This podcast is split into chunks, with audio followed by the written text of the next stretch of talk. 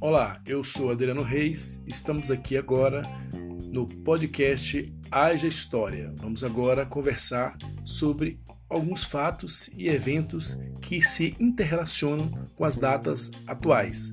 Podcast Haja História.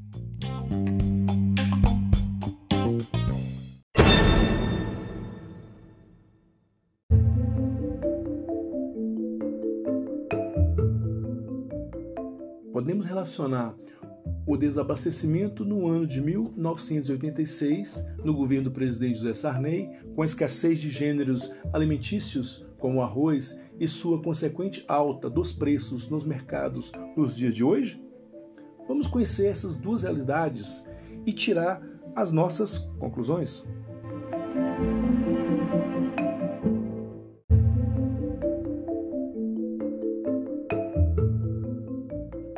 Muitos brasileiros não fazem ideia do que era conviver com a inflação de três dígitos, o que se tornou realidade no país a partir de 1982, quando o IPCA, índice oficial, sofreu uma variação de 104%, iniciando um longo período de sequências de altas de, dos preços. Para quem tem menos de 30 anos, portanto, pode ser difícil imaginar a angústia de ver os preços acelerarem muitas vezes em um único dia, sem que o poder de compra acompanhe a alta na mesma medida.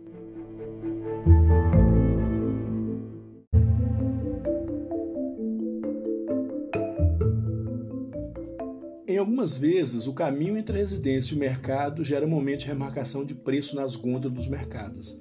Assim, um dinheiro na mão é vendaval. Se viveu um momento de economia que foi arrasadora para os bolsos dos trabalhadores. E quem lucrava com isso?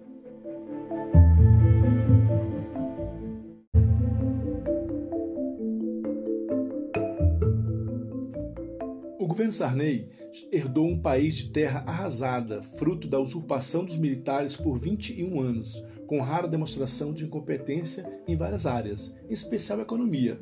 O governo Sarney chegou ao poder após a vitória da chapa Tancredo Neves e José Sarney no colégio eleitoral. Com a morte de Tancredo Neves, antes da posse, coube a José Sarney o papel da transição democrática e o sepultamento da ditadura militar.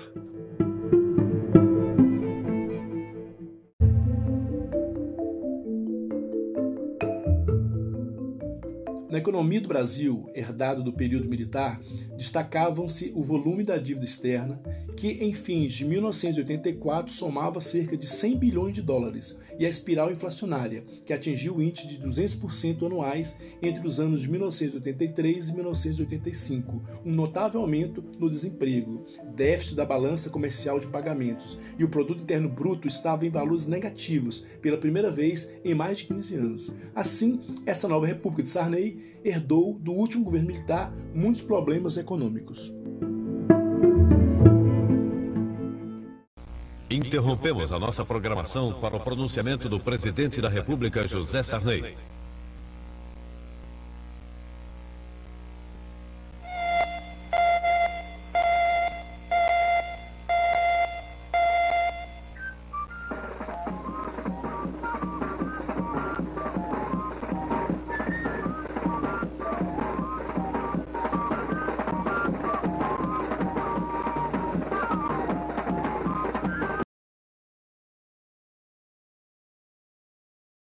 Brasileiros e brasileiras. As principais decisões são as seguintes: criação de uma nova moeda, o cruzado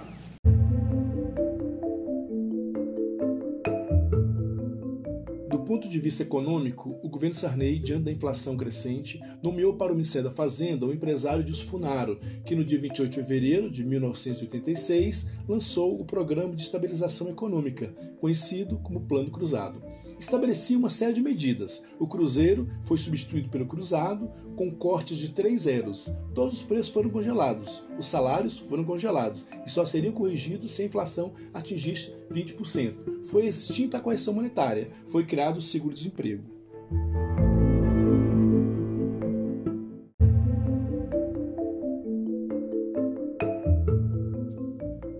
várias tentativas de salvar a economia do país, o plano cruzado foi a principal. Mas o congelamento de preços e a taxa de câmbio congelado por um ano terminou trazendo o desabastecimento e a falta de mercadorias, uma covarde sabotagem de alguns setores da economia. O congelamento de preços ao longo prazo se tornaria o grande responsável pelo fracasso da proposta.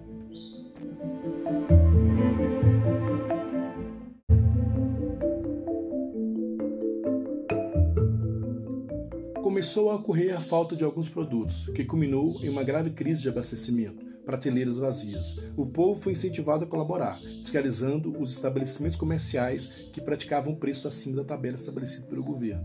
A inflação foi reduzida, o desemprego diminuiu e o poder aquisitivo da população cresceu, mas em poucos meses o plano cruzado já apresentava problemas. Após alguns meses, a cobrança do ágio ficou disseminada entre os fornecedores e a inflação retornou.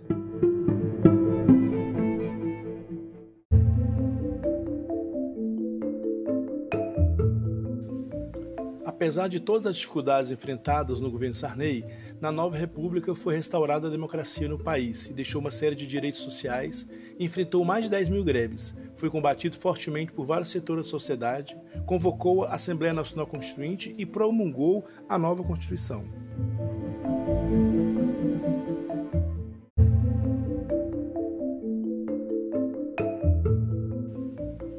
Hoje o Brasil goza de liberdade democrática, de liberdade de imprensa, do pleno exercício da cidadania. José Sarney conseguiu chegar ao fim do mandato graças à sua capacidade de dialogar e habilidade para compor, sem ser radical. Conseguiu contornar todos os riscos daquele período e entregou ao sucessor o país em paz. Mesmo diante de tantos obstáculos, vários erros, enfrentou tudo sem colocar a culpa no povo. Houve várias tentativas para a economia melhorar, mas e agora? E como esse governo está enfrentando a alta dos preços do arroz.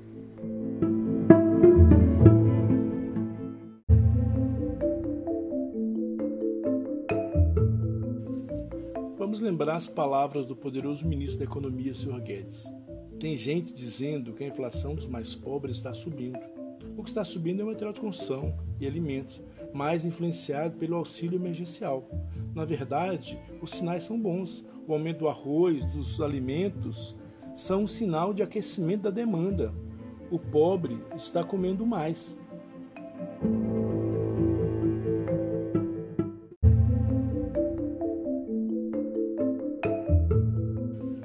Assim, o ministro, além de relacionar o aumento dos preços à enxurrada de dinheiro na mão dos mais pobres, disse que a alta também é em resposta do avanço do dólar. Então, na verdade, isso é um sinal de que eles estão melhorando a condição de vida, tentou justificar o ministro. Ele tenta esconder que este governo não tem uma política pública de abastecimento.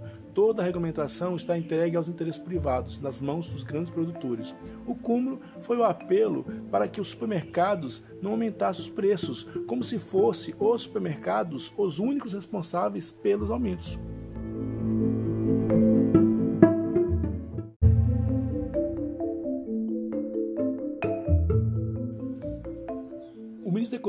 Não perde a oportunidade de demonstrar seu ódio à população pobre, pois ele defendia um auxílio de apenas 200 reais e agora afirma que a culpa dos preços subirem é dos que mais necessitam, dos que com dificuldade garante a cesta básica do mês, querendo assim isentar a política do governo, política esta que prefere queimar os estoques de produtos para beneficiar o grande agronegócio do que garantir o alimento na casa da população.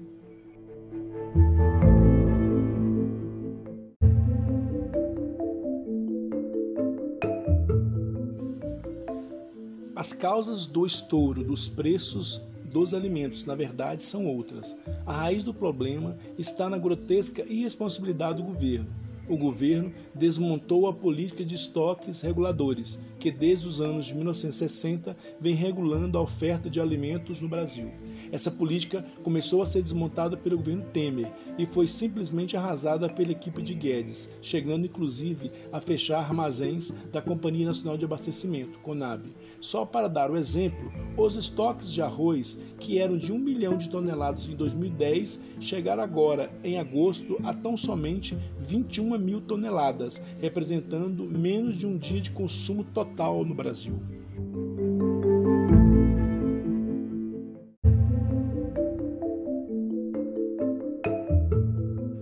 Se a situação não for enfrentada, a carestia dos alimentos pode terminar contaminando os outros setores, generalizando a inflação para o conjunto da economia.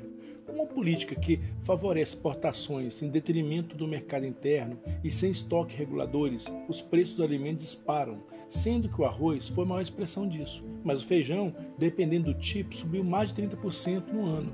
O leite longa-vida ficou 30% mais caro e o preço do óleo de soja também disparou nos supermercados.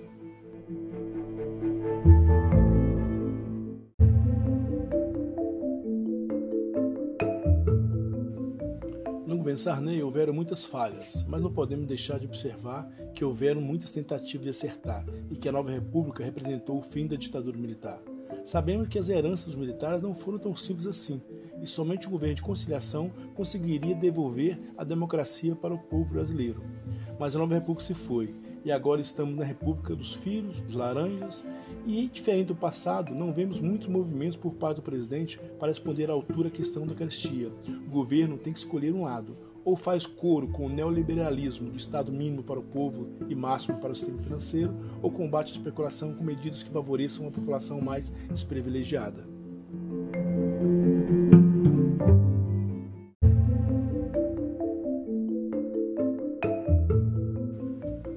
Nesse episódio, eu quero agradecer ao Eudes da Corgama, que me sugeriu o tema.